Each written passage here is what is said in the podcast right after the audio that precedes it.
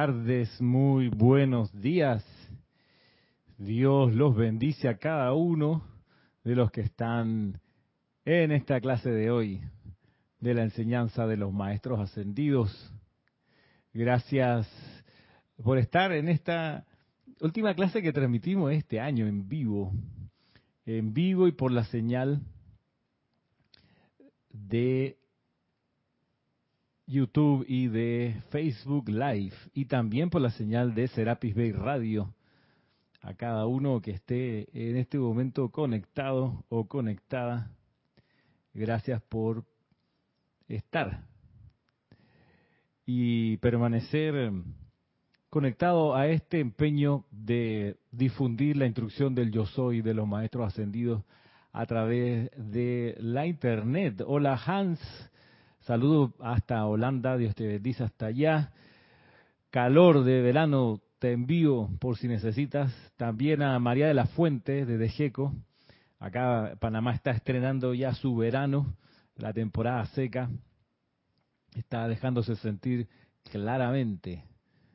Ya están terminando los aguaceros eh, de temporada y estamos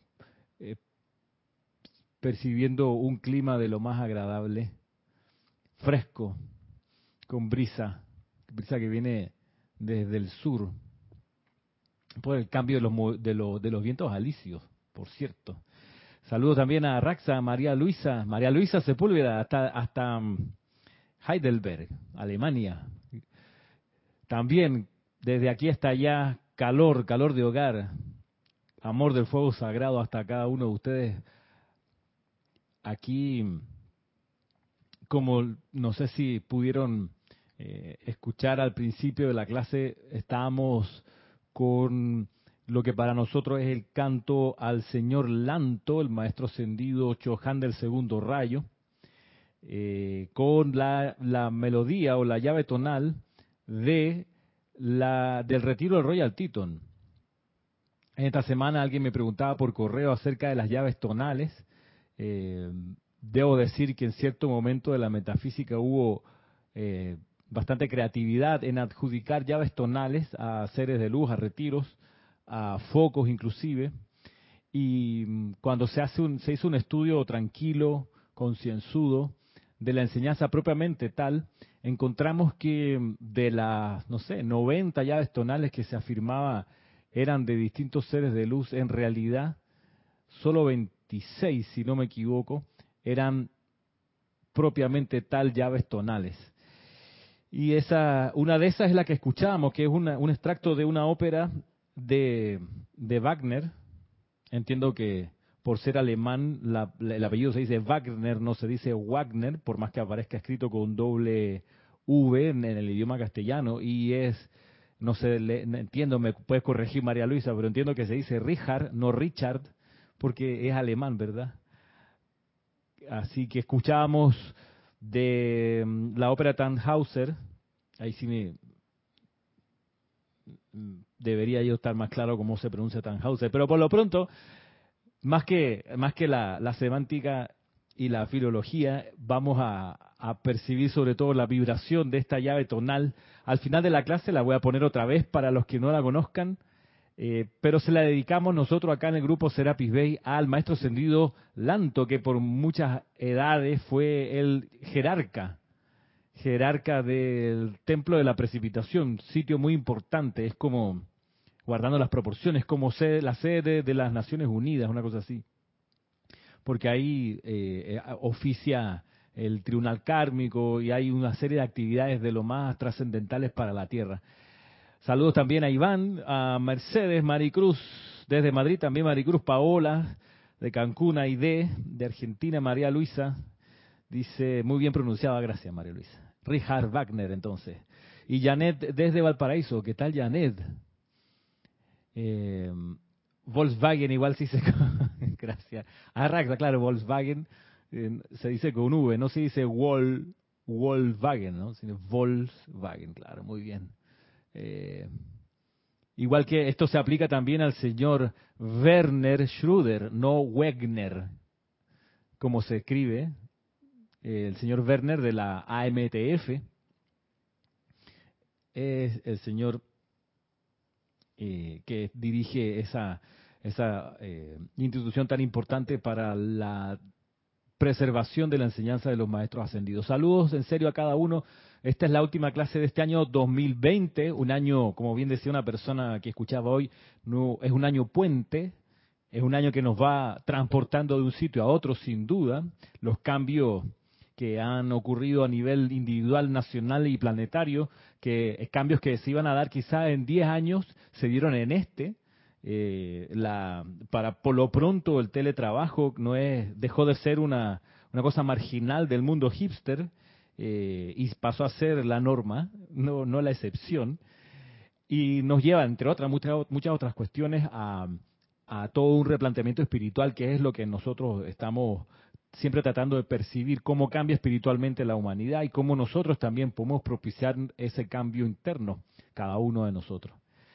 Así que mm, con esto, con esta clase de hoy, eh, nos reencontraríamos con esta clase de hoy, sería la última, como les digo, nos reencontraríamos en enero.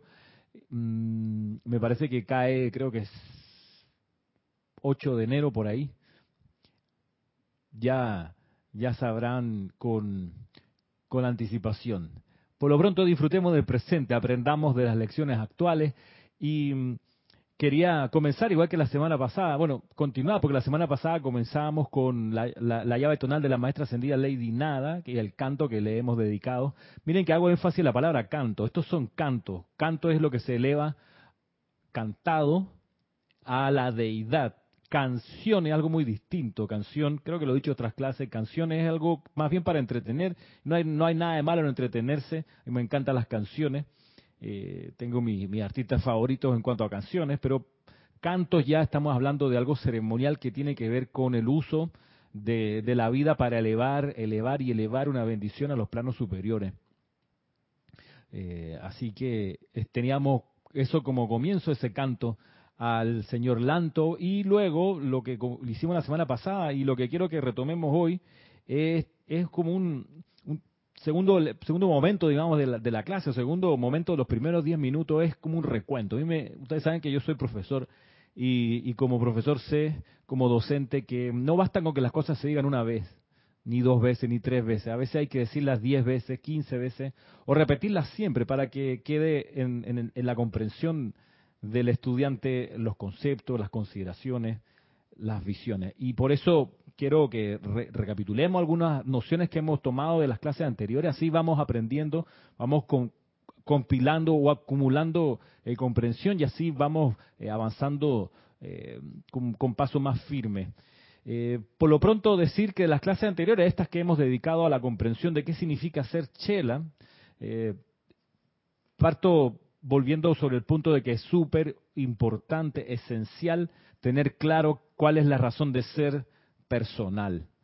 Sobre esa razón de ser mm, o a partir de esa razón de ser es que nos acercamos a un maestro ascendido gurú. Primero hay que tener claro qué es lo que uno es, qué es lo que uno quiere hacer y luego entonces uno va a tener, digamos, la propiedad, la madurez para buscar la relación con un maestro ascendido para que él sea el gurú. Lo que nos va a pasar, bien lo dicen los mismos maestros ascendidos, es que nos vamos a dar cuenta que ese maestro ascendido que nosotros escogimos, en realidad él nos escogió mucho tiempo atrás, en base a una cosa muy puntual que se llama potencial para servicio. ¿sí? Ahora, eso es lo primero, saber clarito cada vez o con cada vez más claridad cuál es nuestra razón de ser individual. Segundo, súper importante, invocar protección personal nadie lo va a hacer por uno.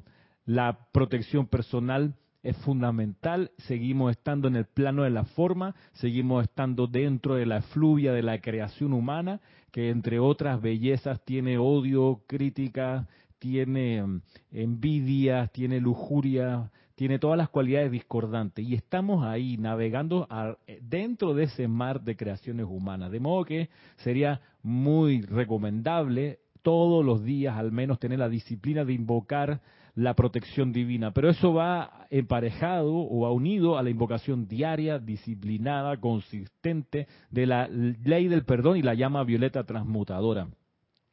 Eh, para todos los que no han tomado el taller de invocaciones, adoraciones y decretos, eh, muchos de ustedes lo tomaron durante este año 2020, pero hay otros que no.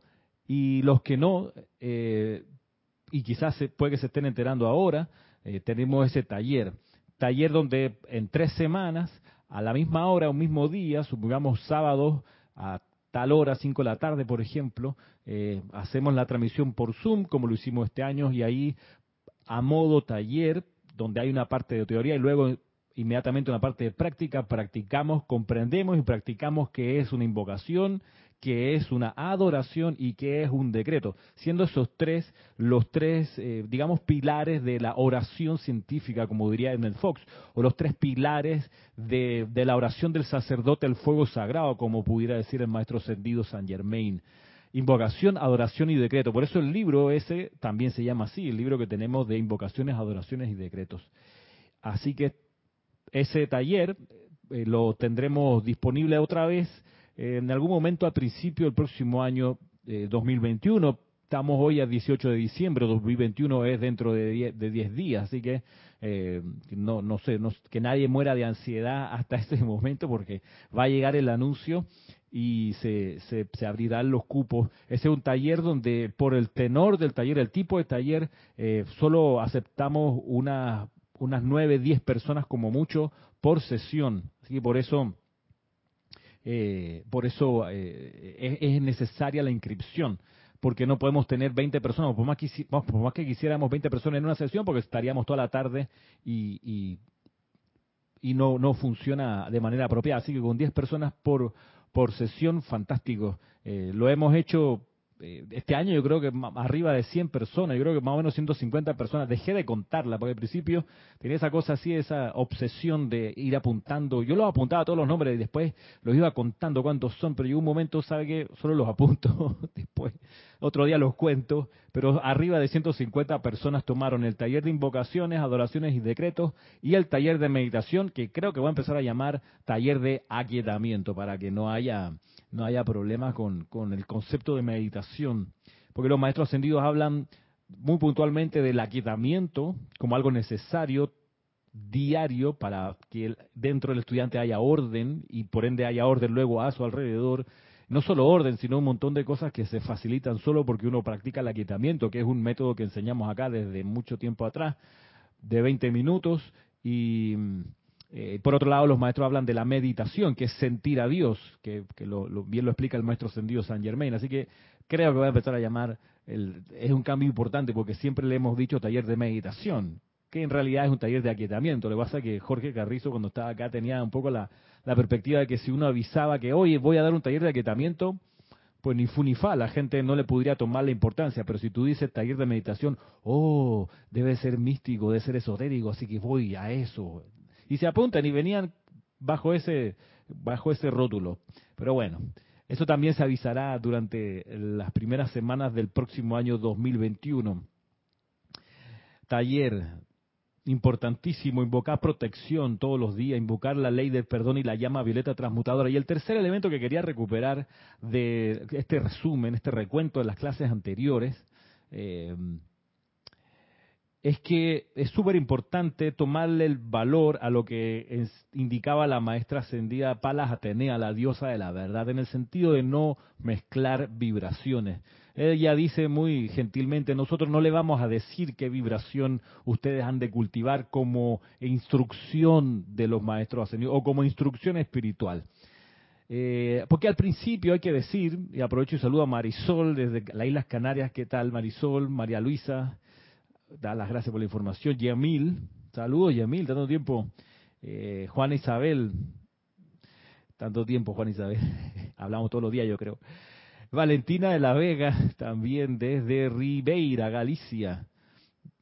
Excelente taller, dice Janet. Se aprende y comprende el objetivo de la meditación y los decretos. Didimo Santa María, reportando sintonía. Didimo, ¿tú serás pariente de Maritza Santa María? ¿Será casualidad? ¿No? ¿Sí? Bueno, eh, Paqui Serrano, Paqui Serrano, tanto tiempo, saludos hasta Barcelona. Decía que de las clases anteriores de esta serie dedicada a la relación entre Chela y Gurú, hay que tomar valor, tomarle el peso a la a lo que nos enseña la, la amada Palas Atenea, Dios es la verdad. Decíamos en esa clase, y vale la pena el recuento, que mm, dice ella, mira, nosotros no le vamos a decir qué sendero espiritual ustedes han de seguir. Miren qué, sabia esa postura, porque no dice el sendero de los maestros ascendidos es el mejor. No, dice, mira, tú tienes la potestad de escoger.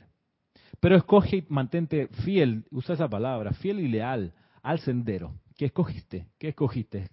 Em, y esa recomendación no es menor, porque solo así podemos nosotros entonces entender que uno puede desarrollar a plenitud el, sendero. Y, y, decíamos que no hay nada de malo, por ejemplo, con el sendero, digamos, del Islam o el sendero del judaísmo o el sendero del cristianismo católico o del cristianismo protestante o del cristianismo ortodoxo.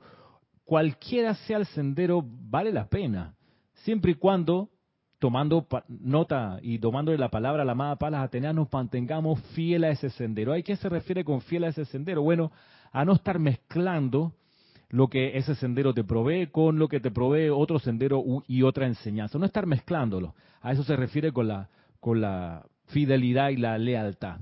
No mezclar, no mezclar enseñanza. Ay, es que a mí me encantaría meter la cábala en, el, Islam. Ramiro, mejoraría tanto. Bueno, probablemente, pero sería mezcla vibraciones. Ay, es que el judaísmo es fabuloso, pero yo le puedo meter invocaciones a los maestros ascendidos. Bueno, no. Vaya, lo puedes hacer pero piénsalo bien, porque ¿cómo tú vas a recibir la plenitud de la vida si no eres pleno con la vida?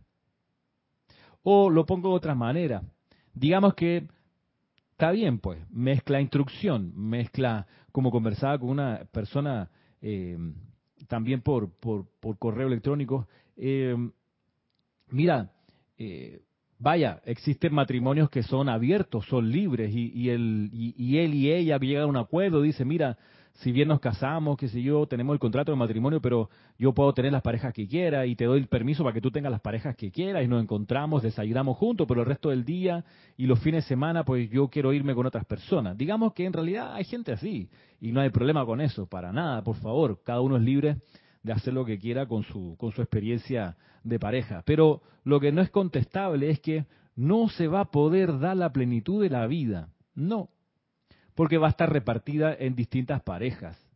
Lo que va a pasar, como es adentro, es afuera, es que va a llegar un momento que la vida va a empezar a reproducir afuera lo que está ocurriendo. ¿A qué me refiero? A que no es de extrañar que a esas personas le falte siempre algo, ya que no son plenos, no son 100%, no concentran su energía en una sola relación, en una sola vibración, la vida tampoco va a concentrar la energía para con esas personas. Entonces, lo más probable es que tenga siempre alguna carestía. Por ejemplo, carestía de dinero, carestía posiblemente de mm, salud, eh, carestía de relaciones armoniosas con los familiares, con los vecinos, siempre va a haber necesariamente, porque así es la ley, así es el principio de correspondencia, como es adentro, es afuera. Si adentro yo me manejo con la vida de manera eh,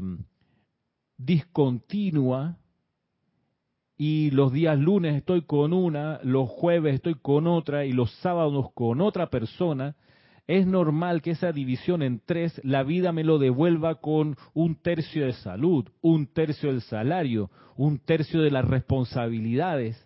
Es normal, es así. No es que yo esté de acuerdo o esté en contra. Es así, la vida es así. Así que uno ha de poder ponderar y decir, a ver, yo quiero la plenitud de la vida, yo quiero la plenitud de la presencia, yo soy. Si la respuesta es sí, entonces lo que toca es disciplinarse y concentrarse, concentrar todos los recursos a un sendero, a una vibración, como bien lo dice la amada Palas Atenea. Y a veces yo veo a gente querida que tiene la atención dividida y le encanta, supongamos, eh, ir los domingos a misa, pero los restos de la semana vienen las clases y la enseñanza de los maestros ascendidos y yo, bueno, solo puedo volver a comprobar la aplicación de la ley, que siempre allí hay alguna carestía. siempre. ¿Por qué? Porque la energía se dividió hacia afuera y por ende la vida va a devolver dividida la energía en menos hacia esas personas. Así que la recomendación de la mapa, las Atenas, de escoger un sendero y ser leal, ser fiel a él, es además una cuestión de, de, sentido común y de supervivencia básica. Es como un principio normal y sensato en, el conducirse. Y por último, la cuarta, cuarto elemento que quería recapitular de las clases anteriores es lo que nos enseñaba, nos pedía o nos sugería más bien la misma pala Atenea, que era mantener la disciplina diaria para, perdón, el Mahacho Han, para hacerse uno parte de la conciencia de ese gurú que uno quiere emular. Eh, la disciplina diaria, dice por lo menos tres veces, tres, veces al día, cinco minutos cada vez, eh, buscar la conciencia de ese maestro o de esa maestra. Y eso decíamos que se puede hacer desde una respiración rítmica con ese ser, hasta tener la disciplina de en esos momentos, por ejemplo, agarrar un libro de ese maestro ascendido, leerlo, estudiarlo y, empaparse de su conciencia tres veces al día. Los resultados empiezan a notarse, se van a empezar a notar más temprano que tarde en el cambio de actitud de la persona. Es normal que haya un cambio de actitud y por ende el entorno también empieza a reflejar más vida, más felicidad, más amor por esa comunión con el Maestro Ascendido. Saludos también a, María Virginia, que reporta la sintonía por aquí por Facebook Live, y, y a Antonieta Serrano Solano, eh, desde Costa Rica. Saludos, Antonieta. Y también por acá Eric Campo, desde, desde Costa Rica también, desde Heredia. no, no es de Heredia, sí, de Heredia. Bueno, de una de esos lugares. Juan Ramón Cruz Torres pregunta, Ramiro, nosotros tenemos almas gemelas como los arcángeles, o podremos ser plenos con alguien que no sea nuestra alma gemela. Eh, a ver, José Ramón Cruz, saludos hasta, hasta donde estés. Tenemos almas gemelas, tenemos... Eh, sí, estoy pensando en el concepto alma. El tema es que alma es creación humana, es la personalidad acumulada encarnación tras encarnación. Lo que tenemos son eh, Sí, llamas gemelas. ¿Por qué tenemos siempre, todos los que estamos encarnados tenemos una alma gemela? Eso es cierto. Digámosle alma gemela de manera genérica hoy, pero en realidad técnicamente es una llama gemela. Pero digamos que es alma gemela. Tenemos una alma gemela, sí, porque eh, cuando nos fuimos, cuando fuimos creados como chispas espirituales con la llama triple, eh, y se formó a nuestro alrededor el cuerpo de fuego blanco, que es nuestra propia presencia yo soy, eh, ese cuerpo, ese, ese primer ser individualizado, tomó una decisión. Una de sus primeras decisiones fue avanzar en la evolución o quedarse alrededor del, de su creador, del dios Sol. Todos aquellos que tomaron la decisión de avanzar en su evolución, escogieron separarse en dos chispas gemelas. ¿Sí? esas chispas gemelas evolucionan en distintos escenarios, en distintos niveles, en distintas esferas, tienen cada una por su cuenta también libre albedrío. Así que puede que una de esas chispas haya decidido avanzar en las siete esferas y otra haya decidido avanzar solo hasta la tercera esfera, la segunda, la cuarta esfera, libre albedrío toda la distancia. Y es posible y nosotros damos cuenta de aquello, que una de esas chispas escogió tomar la iniciación de la encarnación en el plano de la forma. De ahí que podrás comprender, eh, José Ramón, que no hay certeza, no hay cómo saber si nuestra chispa gemela, nuestra alma gemela, está encarnada o no está encarnada. No hay forma de saber eso. Lo que sí sabemos es que nosotros, que tú, que todos los que estamos aquí tomamos la decisión de pasar por la escuela del planeta Tierra. Da la coincidencia de manera esporádica, excepcional, muy, muy excepcional, que dos chispas gemelas estén encarnadas a la vez. Muy, muy excepcional. Eh, eso no significa, José Ramón, que uno se lleve bien con esa chispa gemela, con esa llama gemela o alma gemela. No significa porque cada uno ha ido evolucionando hacia un, una dirección con cierto estado de conciencia, con momentums de energía distintos, de modo que nuestras tendencias y gustos pueden ser diametralmente opuestos o cercanamente eh, armoniosos, pero no hay ninguna certeza ni de que estén estemos encarnados a la misma vez, ni que de estarlo seamos compatibles como pareja y matrimonio, que es una de las de las aspiraciones de mucha gente que dice, ay, si yo encontrara mi alma gemela, eh, se me arreglaría la vida. No es, no es, no es tan así, porque vaya y de repente no sé tus preferencias, pero de repente supongamos que tú eres heterosexual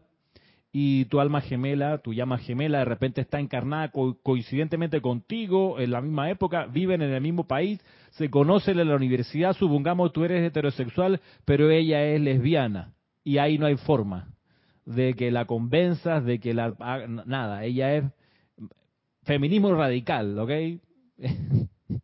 y ahí, ¿qué vas a hacer? Capaz que en ese momento tu, tu conciencia es de, otra, o tiene otras eh, inclinaciones. Así que, vaya, a lo que voy es que eh, es un tema tocado por los maestros ascendidos, el de las almas gemelas, en, en, tres lugares, te lo digo por si te interesa luego sumergirte y estudiarlo, está muy bien, muy bien desarrollado en el libro la mágica presencia, donde se describe esta cosa excepcional donde coinciden varios pares de llamas gemelas bajo el cuidado del maestro ascendido Saint Germain, porque él, ahí se muestra cómo él los estaba preparando y los estaba ayudando. Eh, aparece allí, aparece también en el libro Misterios Develados, también a propósito de la vinculación entre Guy Ballard y la señora Edna Ballard, a la sazón su esposa.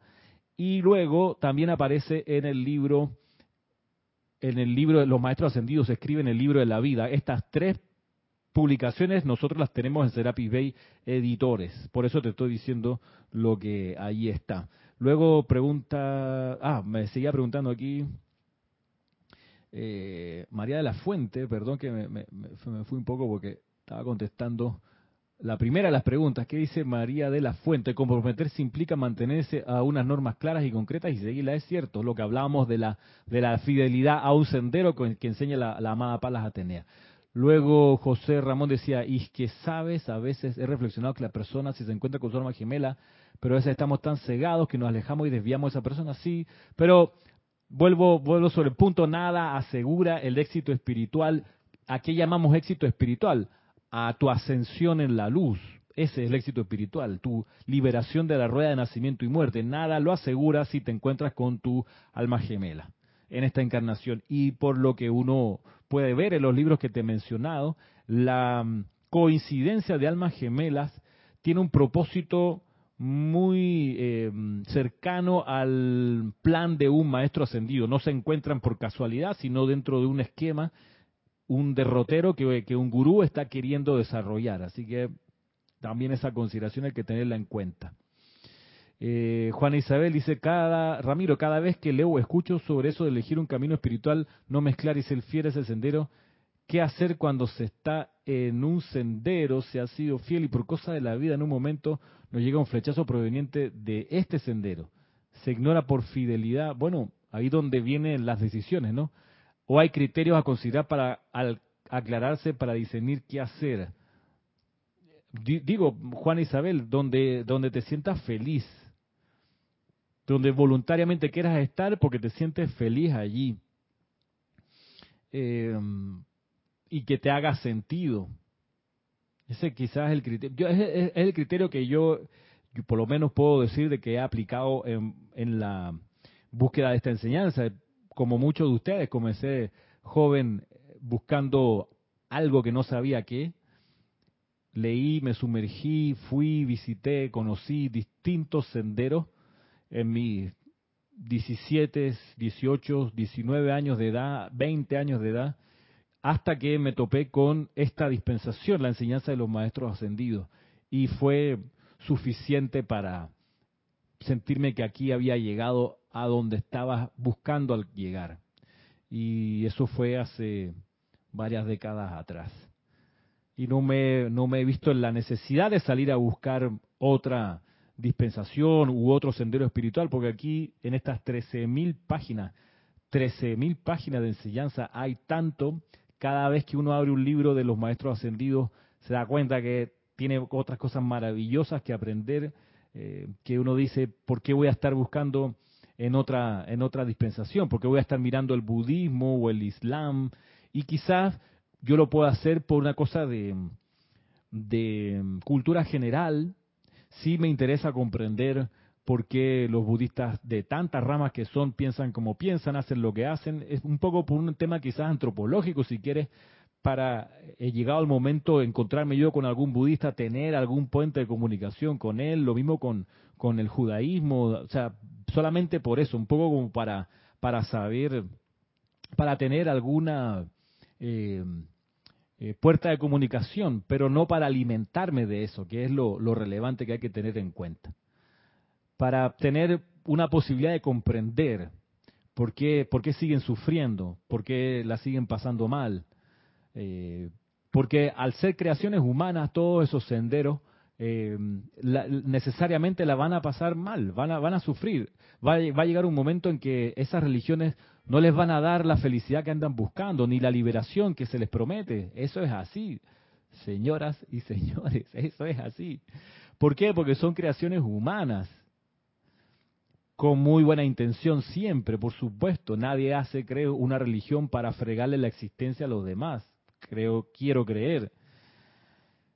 Pero son creaciones humanas. La única hasta donde yo he visto de mi, de mi investigación personal que es enseñanza de los maestros ascendidos, es esta que tenemos en el grupo Serapis Bay de Panamá, a, digamos, a un muy feliz esfuerzo de concentrar la energía en la enseñanza que se descargó entre el año 30 y el 39, siempre lo digo, hay que tener claro ese parámetro de la actividad Yo Soy 1930 a 1939 y del Puente de la Libertad 1952 a 1961. Oye, pero Ramiro, el Puente de la Libertad tuvo publicaciones nuevas en 1978 yo sé, y en 1985 también, pero lo que me consta y me da tranquilidad para alimentarme sin problemas es todo lo que se descargó hasta 1961, que fue el momento donde desencarna la canal de ese entonces, la señora Geraldine Inocente.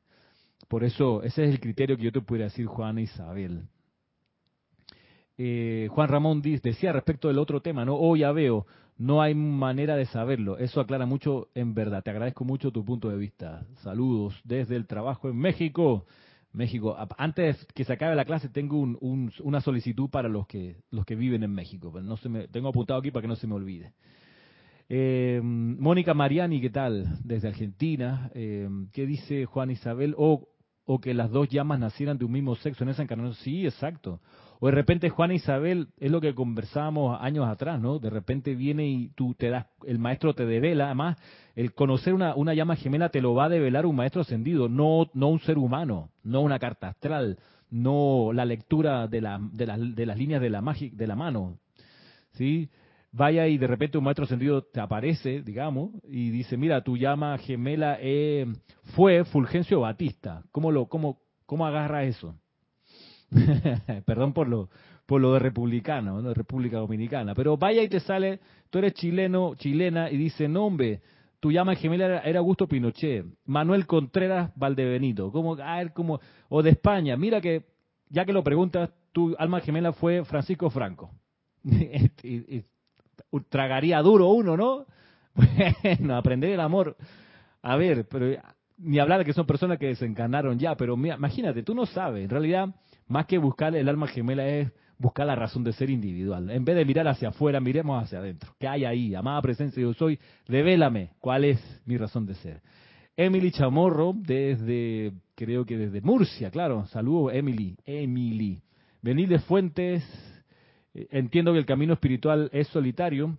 Es curioso, ¿no? Es paradójico, porque es solitario, pero es en compañía. Uno nunca está solo, eh, pero siempre está solo. ¿Qué te puedo decir? Es como, cuando uno nace, ¿no? Uno nace solo, pero no está solo. Y cuando uno desencarna, por más que esté en la calle tirado y no haya ninguna persona alrededor, igual uno no está solo allí, está el ángel de la guarda, para comenzar. Así que tiene, es, es paradójico eso, Benilde. Eh, Michael, tanto tiempo, Michael, ¿cómo hace ese proceso de, de aquietamiento? Michael desde Costa Rica, saludo hasta allá. Entusiasta participante del taller de meditación, por supuesto, Michael, ¿cómo está la picazón?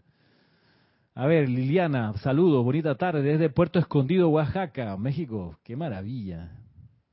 Igualmente hasta allá. Un abrazo, Liliana. Así que este era el recuento que quería hacer en esta, digamos, tercera parte de la clase. Vamos a la cuarta parte. La semana pasada, a propósito de la pregunta de alguien que hacía eh, mención de que, bueno, Ramiro, ¿cuál, qué, servicio puedo dar? Eh, yo le decía, mira, eh, hay en esta compilación el resurgimiento de los templos del fuego sagrado, me di la tarea de poner lo que yo encontré puntual, concreto, de... qué bueno que lo has controlado, Michael.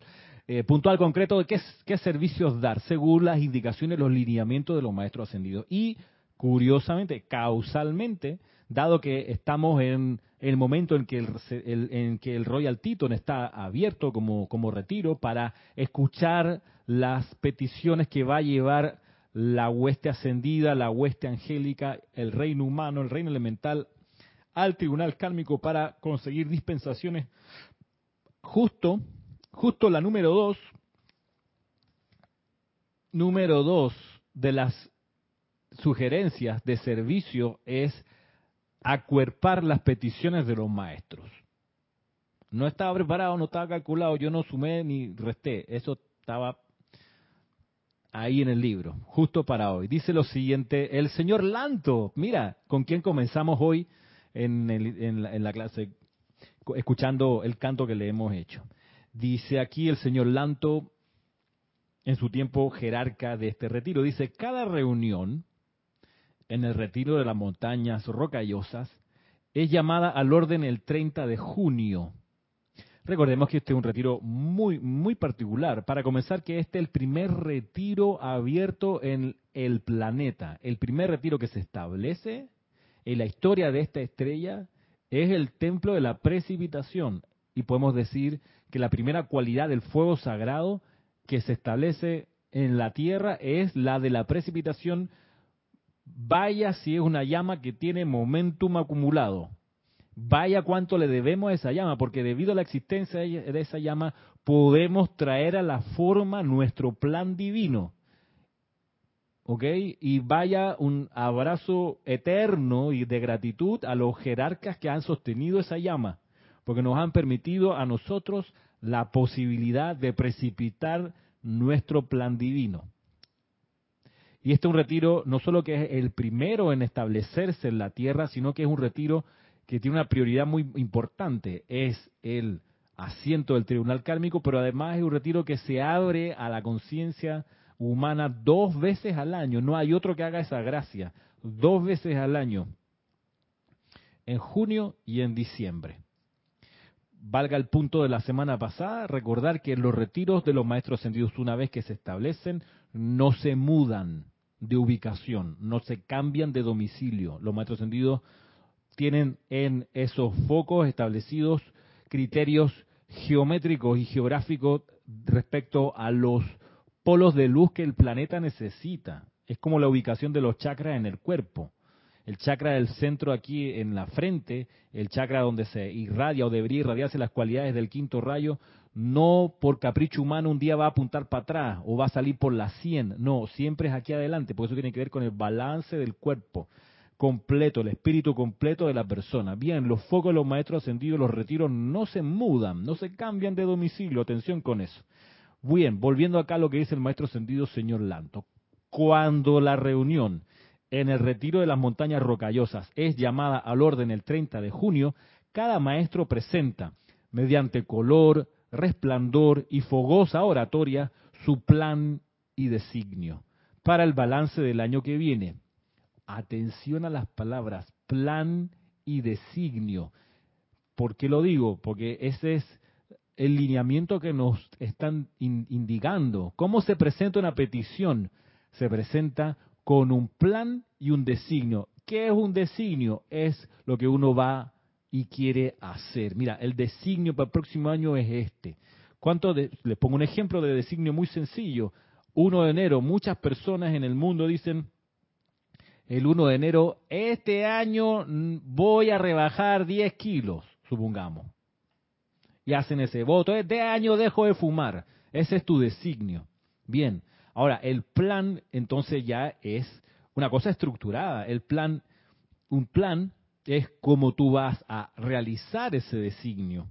Entonces te habla de que el maestro ascendido, cuando eleva una petición, él tiene claro cómo lo va a hacer. Está, está consciente de los recursos, los medios y maneras que va a necesitar echar a andar para precipitar ese plan. Así que cuando, cuando uno se, se, se enfrenta, como va a ser mañana en el servicio de transmisión de la llama que vamos a realizar, a partir de las nueve y media de la mañana, hora panameña, y ustedes que están del otro lado van a escuchar cómo nosotros en algún momento elevamos la petición que hemos formulado como grupo al tribunal kármico.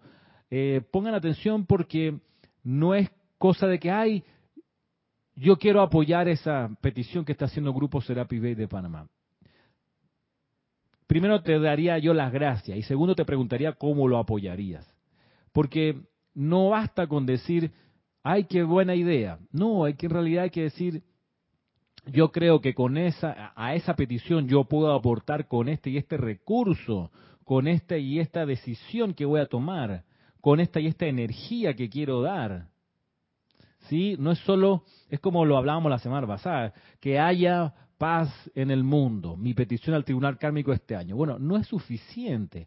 Ese no puede quedarse en puro designio. Tiene que haber un plan que haya paz en el mundo porque yo me voy a encargar de hacer A, B, C, D, F, G, H, I, J, K, L, G, T, B, I, como decía uno, de las formas en que eso va, a ocurrir. Yo me voy a hacer cargo de hacerlo de esta manera. Por eso está hablando, cuando uno, uno lee, uno se da cuenta que los maestros son seres que van en un plan muy serio a pedir una dispensación. ¿Por qué? Porque presentan un plan y un designio. En el plan está el qué, cómo, las preguntas básicas de cualquier plan. A ver, ¿usted cómo lo va a hacer? ¿Por qué lo va a hacer? ¿Para qué lo va a hacer? ¿Dónde lo va a hacer? ¿Con quiénes lo va a hacer? ¿Hasta cuándo lo va a hacer? En fin, esas preguntas uno se las tiene que hacer. Ahora vamos a hablar de eso un poquito más. Dice, sigue diciendo aquí el maestro sentido, señor Lanto, cuando la reunión en el retiro de las montañas rocallosas es llamada al orden el 30 de junio, cada maestro presenta mediante color, resplandor y fogosa oratoria su plan y designio para el balance del año que viene. Entonces la voz de los señores del karma preguntará, comillas, ¿dónde están tus ahijados? ¿Qué puedes ofrecer al sistema solar a cambio por la descarga de la luz y misericordia que estás solicitando? Entonces el maestro se volverá hacia sus chelas y les pedirá que emitan su luz. Y de acuerdo a la luz emitida por todos sus chelas al unísono, el maestro al maestro se le concederá una descarga de cierta autoridad y dispensación para cumplir su plan. Ahí donde el chela de ese maestro tiene que estar despierto. Porque cuando porque dice aquí que los chelas al unísono irradian su luz. Y, uno se entrena para estar despierto para esos eventos, ¿no? ¿Cómo te entrenas? Bueno, nunca te desconcentras, siempre estás alerta a lo que está pasando.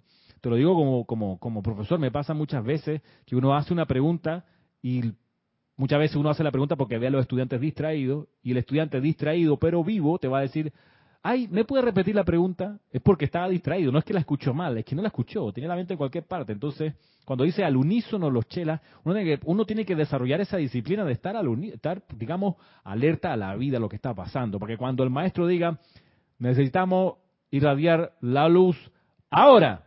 Todo el mundo irradia la luz que se requiere.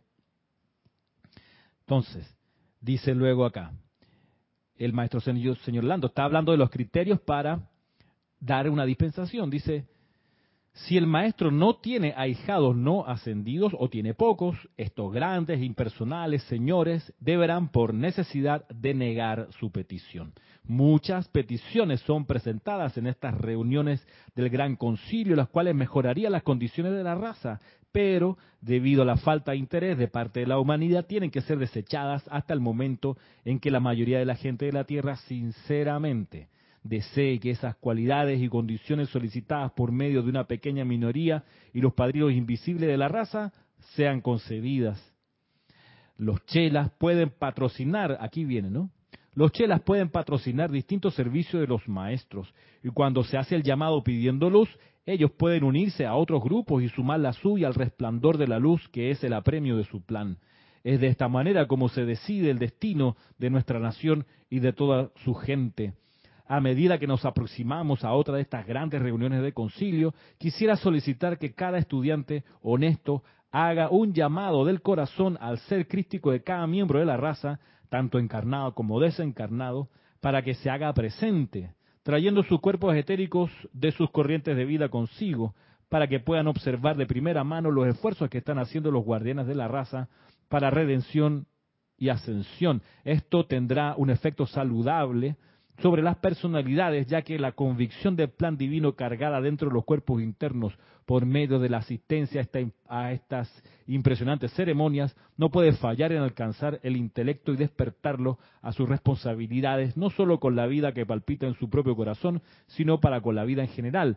Bien, miren que este último párrafo este último párrafo que les leí es lo que está puesto en el canto al templo de la precipitación, que es otro de los cantos que entonamos para esta temporada. Ese canto que comienza con, oh Dios, ¿por qué nací? Porque hoy se me dio la oportunidad de estar aquí. Ven, es una pregunta por la razón de ser, y el canto comienza así, es el único canto que comienza con una pregunta, interesante. Y la última estrofa de ese canto dice, eh, hoy es nuestro flameante decreto que la llama del Cristo interno lleve siempre a cada conciencia al templo de la precipitación y que ahí el sentimiento de reverencia de Dios yo soy haga que todo ser solo vierta puro amor. Perdone la, las desafinaciones que pudieron haber habido, pero miren que toda esa estrofa es la materialización de esto último que pide aquí el señor Lanto, que pidamos que los santos seres crísticos lleven a las personalidades al templo de la precipitación mientras la persona duerme para que se vaya empapando de lo que ocurre ahí y entonces le sea como cosa natural realizar el plan divino. Así que, segunda de las recomendaciones es servicios, dar, acuerpar las peticiones de los maestros ascendidos. Acuerparlas. ¿Cómo tú las acuerpas? Bueno, enterándote cuáles son esas peticiones. ¿Cómo te enteras cuáles son esas peticiones? Bueno, estudiando los libros de la enseñanza de los maestros ascendidos y poniendo atención en esta clase, si quieres, voy a estar, hay 40, 40 posibilidades distintas de servicio. la próxima clase veremos la número 3. Así que de repente hay alguna de esas que te resuene en particular y tú dices, esta es la que voy a energizar por mi cuenta. A ver, ha pasado bastante aquí en el chat que dice, a ver, Ah, hola, hola Yami, ¿qué tal? Ah, me parece que desde Panamá Norte, todavía no se llama así la provincia, pero pronto capaz que se llama, llame así, que es un sector de Ciudad de Panamá, que nos escribía Yariela. Marcos Andrade desde Colonia Roma, en Ciudad de México. En serio, la Colonia Roma, de la película Roma. Me encantó esa película. que, que, que magistral, magistral, magistral. Roma de eh, González Iñárritu, ¿puede ser? Me encantan los directores mexicanos de cine, brutal, o sea, son fuera de serie. Eh, ¿Cómo se llama el que dirigió mm, Los Hijos del Hombre? Eh, no es González Iñárritu, es Alfonso Cuarón, Alfonso Cuarón. Wow, de los dioses del Olimpo del cine mexicano. A ver, ¿qué pasó por acá? Juan Isabel dice, ¿cómo sería un ejemplo de la aplicación de la llama de la precipitación para ayudarnos a manifestar nuestro plan divino? Eh, bueno, mañana verás en el servicio de transmisión de la llama una forma de aplicarlo. Eh, puedes también, Juan Isabel, cargar tu tubo de luz con esa llama. Tú haces la invocación al tubo de luz y antes de cerrarla puedes invocar magna presencia yo soy carga este tubo de luz con la llama de la precipitación y manténla flameando eternamente sostenida, poderosamente activa y siempre en expansión. Lo puedes hacer. Luego Valentina de la Vega dice, si en un momento dado un lugar determinado de la Tierra necesita un suplemento de luz, ¿cómo actúan los maestros ascendidos? Actúan en base al llamado que se haga. No se van a meter si no se les invita. Dice Juan Isabel, pensaba que el plan divino era equivalente a la voluntad de Dios y lo cesaba el primer rayo. El plan divino es todo, todos los siete rayos, no es, no es patrimonio de uno solo. María José, bendiciones desde Madrid, qué lindo es Madrid. Mónica Elena Insulza dice buenas tardes, muchos saludos desde Valparaíso. ¿Qué tal Mónica? Que dice luego Juan Isabel Ramiro, oyéndote hablar, me llega la pregunta si se conoce, hay una agenda diaria para que los maestros presenten sus peticiones. Bueno, se habla de que hay un tablero donde ellos pegan sus peticiones y ese tablero uno puede pedir ir, ir a verlo de noche mientras uno duerme, el cuerpo duerme. Lo que sí va a pasar es que uno al día siguiente no lo va a recordar, pero quizás más adelante, los días posteriores o los meses posteriores, de repente uno tiene una idea y dice, ay, esta es una buena idea y a lo mejor es una idea que uno vio ahí en el, en el tablero ese que los maestros describen. Juan Isabel, luego Olga Perdomo, bendiciones desde Corcuera. ¿Cómo estás, Olga? Tanto tiempo. Ajá. Ok. Vale. Bueno, avancemos entonces. Vamos con la última parte de la clase, lo que nos convoca aquí, que es este estudio que estamos haciendo de la relación entre el gurú y el chela y vamos a tomar Está todo muy, conectado. En serio que yo no lo, no lo, he planificado. Yo comencé de la clase 1 y voy avanzando página por página. Eh, y miren ustedes la página que toca hoy. Dice así el Mahacho Han. En la página 13 de este libro, El Sendero del Chela, volumen 2. La gran asociación espiritual mediante la cual la jerarquía del cielo se une con la conciencia de seres no ascendidos se hace posible cuando el chela aplica conscientemente tanto de la ley como conozca. Y luego desee no solamente recibir las bendiciones de Dios, sino a su vez darlas a otros, de manera que tales bendiciones puedan ayudar a aliviar las angustias y zozobras de esas personas en su particular ambiente, nación y el planeta que conforma su hogar temporal. Y miren lo que dice, en mayúscula cerrada, así con bastante énfasis, dice, esta acción de los chelas de dar a otros los dones, instrucciones y comunicaciones de los seres ascendidos es vigilada cuidadosamente por el tribunal kármico, por el amado señor Maitreya y por todos los que están conectados con la apertura de esta dispensación. El tremendo servicio que ustedes le han prestado a la vida hasta ahora mediante su aplicación personal y grupal es más maravilloso de lo que se imaginan, porque no ven con los ojos externos los resultados que, producto de sus empeños, vendrán próximamente. Este servicio nos ha permitido continuar esta comunión entre maestros ascendidos y seres no ascendidos que todavía están dilucidando el karma de su propia salvación personal. Y sin embargo, al tiempo que están trabajando sobre su karma de buena voluntad, elevan sus manos, corazones y voces invocando bendiciones y asistencia para su prójimo.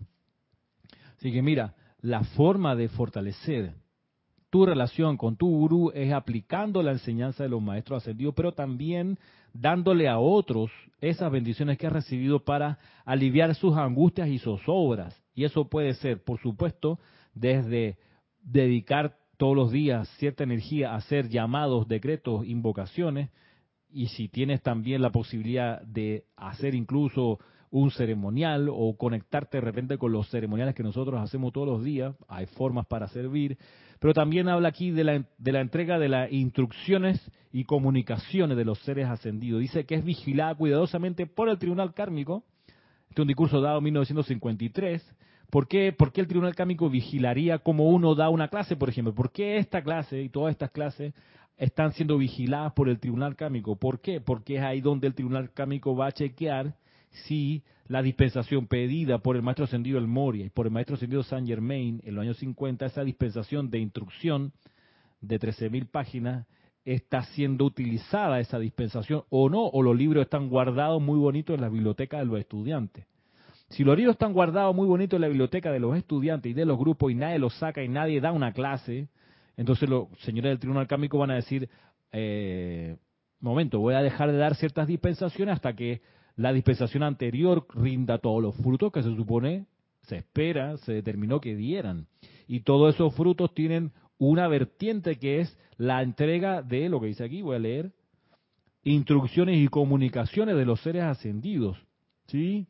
Por eso yo me cuido mucho en estas clases de solamente darle la enseñanza a los maestros ascendidos, no por miedo, sino por hacerle honor al, al, servicio del maestro ascendido El Moria, del maestro ascendido San Germain y el tribunal kármico que en ese momento consideró que podía confiar en lo que estos dos grandes maestros, y luego se uniría el Mahacho Han, decían que se iba a poder respaldar la dispensación que daba el tribunal kármico con estudiantes que en el presente y en el futuro iban a tomar la enseñanza y se la iban a dar a otras personas para multiplicar esos dones de la jerarquía. ¿Y por qué mete aquí, por qué menciona aquí al señor Maitreya? Bueno, porque es que hasta ese año todavía el instructor mundial era el señor Maitreya.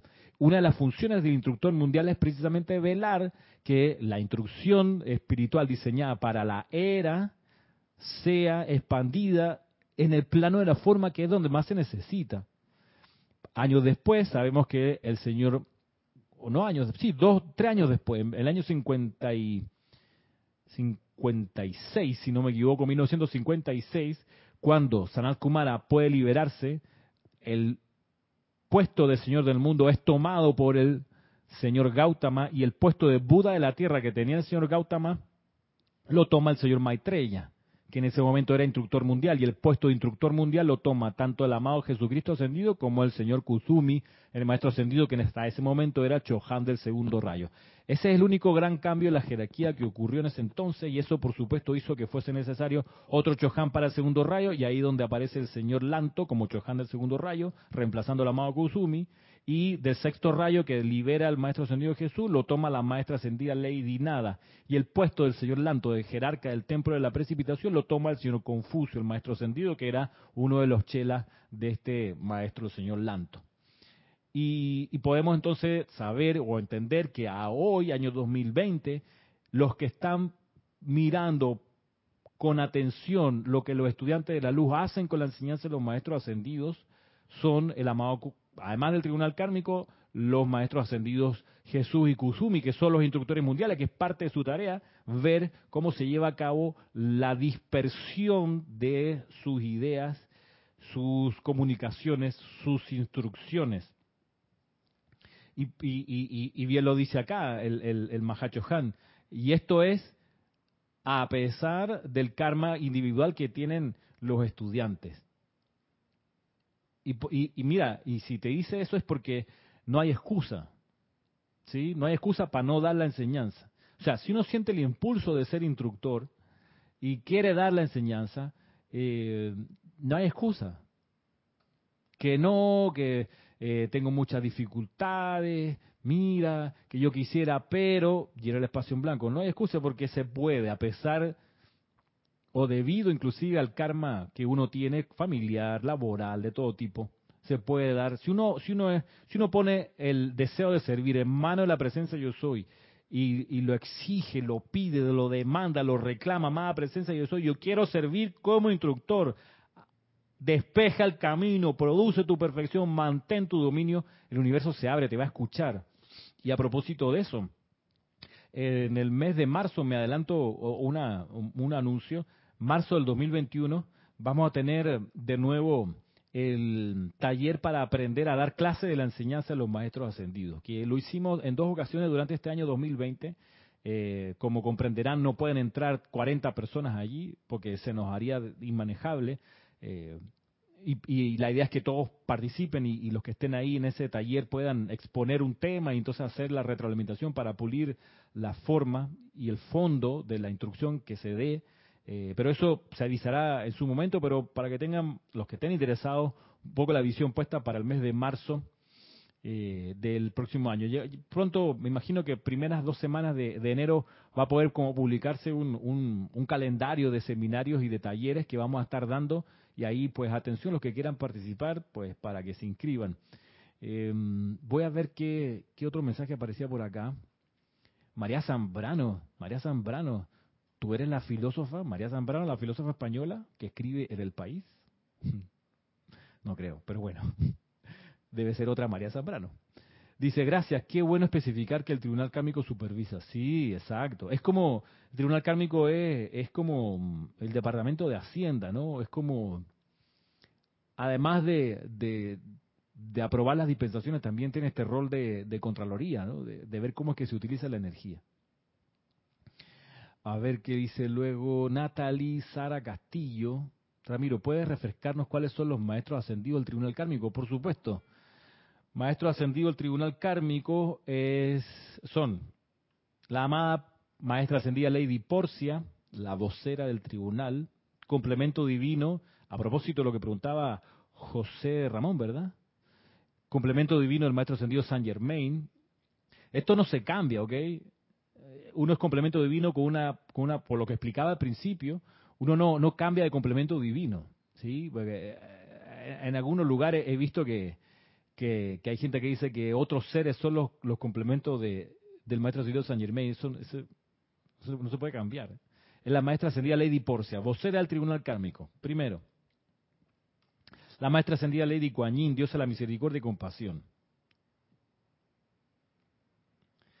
La maestra ascendida Lady Nada, Chohan del sexto rayo, diosa del amor, tercer miembro. El gran director divino, Manu de la cuarta raza, de la, séptima raza rey, gran director divino, que no es el Mahacho Han, el Mahacho es otro ser de la jerarquía. La amada señora Porcia, la amada señora Guanyin, la amada Lady Nada, el gran director divino, la amada diosa de la libertad, el Elohim Vista y la amada Palas Atenea, diosa de la verdad. Esos son los siete miembros del tribunal kármico. Tenemos un canto al tribunal kármico, por si no, no lo sabe eh, María, que creo que tú me preguntas. No, Natalie. Y el canto es, eh, en ese eh, tenemos la estrofa que dice, ¿no? Amada señora, por si a vos será del tribunal, o cual y lady nada y diosa de la libertad, el gran director divino, la diosa de la verdad, Elohim, vista y cristal.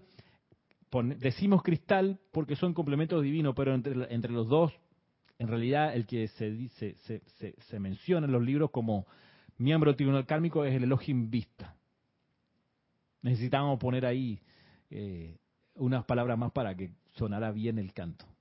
Eh, a ver, ¿qué más por acá? Es una de las primeras veces que estoy prestando atención a toda la historia y jerarquía, dice María Zambrano. Bueno, mira que hay, hay eh, algunas, a veces tú puedes encontrar en Internet confusiones o, o directamente inventos acerca de la jerarquía espiritual, pero mm, si quieres estar, mucho más clara sobre esto o acerca de este tema, María, en el libro que se llama, que tenemos acá, que se llama Sendero de Luz, capítulo 10, está toda la explicación de la jerarquía, cargo por cargo, así como las cualidades de los seres que sostienen esos cargos, y mm, bien explicado, creo que son 40, 50 páginas donde está todo, incluso hay un diagrama para que uno vea la, la vinculación, quién depende de quién y cuál es la relación entre uno y otro para que, entre uno y otro maestro, para que comprenda en la jerarquía dónde están los arcángeles, dónde están los Elohim, dónde están los Chohanes de los rayos, eh, dónde está el tribunal kármico, cuál es la ubicación del Mahachohan, del Manú, del Buda de la tierra, del Señor del mundo. Y por último, por cierto, valga la pena decir, recordar que el ser divino que está en la cúspide de la jerarquía espiritual de la tierra, es la guardiana silenciosa planetaria, la señora Inmaculata. Debajo de ella viene el Señor del Mundo como cargo. Y debajo del Señor del Mundo, el Buda de la Tierra. Y así se va desplegando la jerarquía espiritual. Según el diseño de Sanat Kumara, que fue el primero de los de los que fue el fundador de la Gran Hermandad Blanca. Por eso en el canto a la Gran Hermandad Blanca hay una parte donde dice, Oigo en ti, bella hermandad, ecos de Sanat Kumara, tu fundador, nuestro confort, etcétera. Ahí sí desafiné un poco más, perdón. Estoy aquí cantando a capela. En fin, quedamos hasta aquí por hoy, gente. Ah, antes de irme, eh, dos cositas. A propósito de lo que dice acá el, el, discurso que leíamos recién del Mahacho Han. Dice, eh, vuelvo sobre una, una de las frases que quiero fortalecer. Dice la gran asociación espiritual mediante la cual la jerarquía del cielo, del, cielo se une con la conciencia de seres no ascendidos se hace posible cuando el chela aplica conscientemente la ley como conozca, tanto de la ley como conozca, y luego desee no solamente recibir las bendiciones de Dios, sino a su vez darlas a otros, de manera que tales bendiciones pueden ayudar a aliviar las angustias y zozobras de esas personas en su particular ambiente, nación y el planeta que conforma su hogar temporal. Eso de aliviar las angustias y las zozobras, hay unas angustias y zozobras que a mí me conmueven mucho, que son las angustias y zozobras generadas por que la gente eh, toma como verdad espiritual cosas que ve en internet o cosas que están de moda en algún lugar. Por ejemplo, tiempo atrás estuvo muy de moda hacerse regresiones. Y claro, la gente se las hizo y naturalmente con el tiempo la zozobra que los llevó a hacerse esas regresiones no se disipó. Y es normal que así sea porque las regresiones están en dirección contraria a lo que enseñan los maestros ascendidos. Si uno lee los discursos acerca de este tema del maestro ascendido, el Moria, uno se da cuenta que los maestros ascendidos son bien serios en advertir a la gente no se hagan regresiones, no se metan en ninguna hipnosis y no busquen hacia atrás nada de lo que pasó para poder resolver algo del presente. Son bien enfáticos y dicen, al pasado tírenle una línea detrás de ustedes y cierren la puerta y no vuelvan su atención a eso que fue. Estén pendientes a lo que es hoy. Y todo lo que está atrás se puede transmutar con la llama violeta transmutadora. Y he visto gente que, que la pasa muy mal después de haberse hecho regresiones, y haberse ido a terapias, inclusive de distintos psicólogos y qué sé yo no logran resolver la zozobra se sienten solas, se sienten desvalidas. ¿Por qué? Porque esos son eh, diseños y técnicas creadas humanamente. Ah, con buena intención, sin duda. Si ese no es el tema. El tema es que son creaciones humanas, por ende van a tener como resultado situaciones humanas. La llama violeta transmutadora no es una creación humana, es una creación divina, por ende los resultados van a ser divinos. De ahí que para resolver cualquier karma individual, familiar, laboral, lo que toca es la invocación persistente de la llama violeta transmutadora de la ley del perdón. Y me queda un tema más, pero ya estamos, ya estamos pues terminando. El tema era explicarle una petición que se va a presentar mañana, pero vamos, vamos a dejar que se presente la petición eh, y la próxima clase que tengamos eh, podemos explicar su desarrollo con, con detalle, que, espero pues les pueda resultar útil.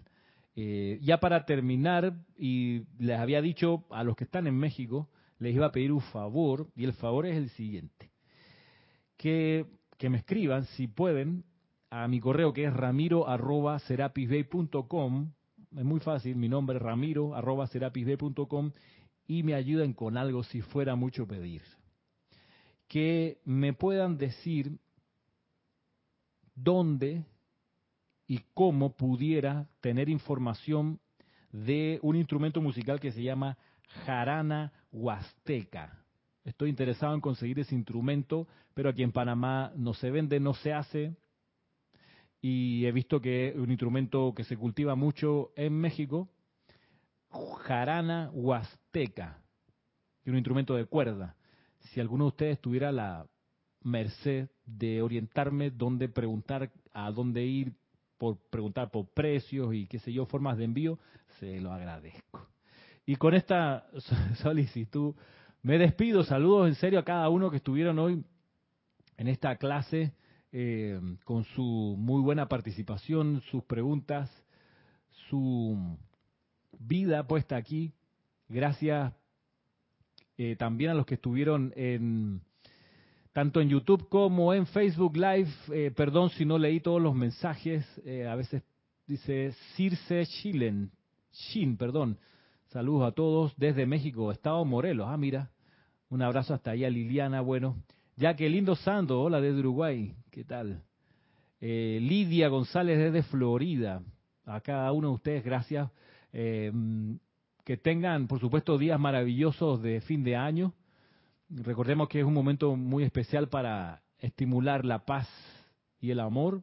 La presencia de la Madre María, del amado Jesucristo ascendido y del Maestro ascendido San Germain se intensifica, sobre todo en esta época, ni hablar de la del Tribunal Kármico y los seres del Templo de la Precipitación. Me despido hasta el próximo año. Muchas gracias a cada uno. Mil bendiciones y los dejo por si quieren quedarse escuchando con el canto al señor Lanto con la llave tonal del templo de la precipitación. Si me dan un segundo aquí para conectar. Y ahí va. Este canto lo pueden buscar en nuestro canal de YouTube en la sección cantos. Ahí va. Con la voz de María Virginia de Venezuela yo aquí aporté discretamente la guitarra y el saxofón, saxo soprano. Ahí va.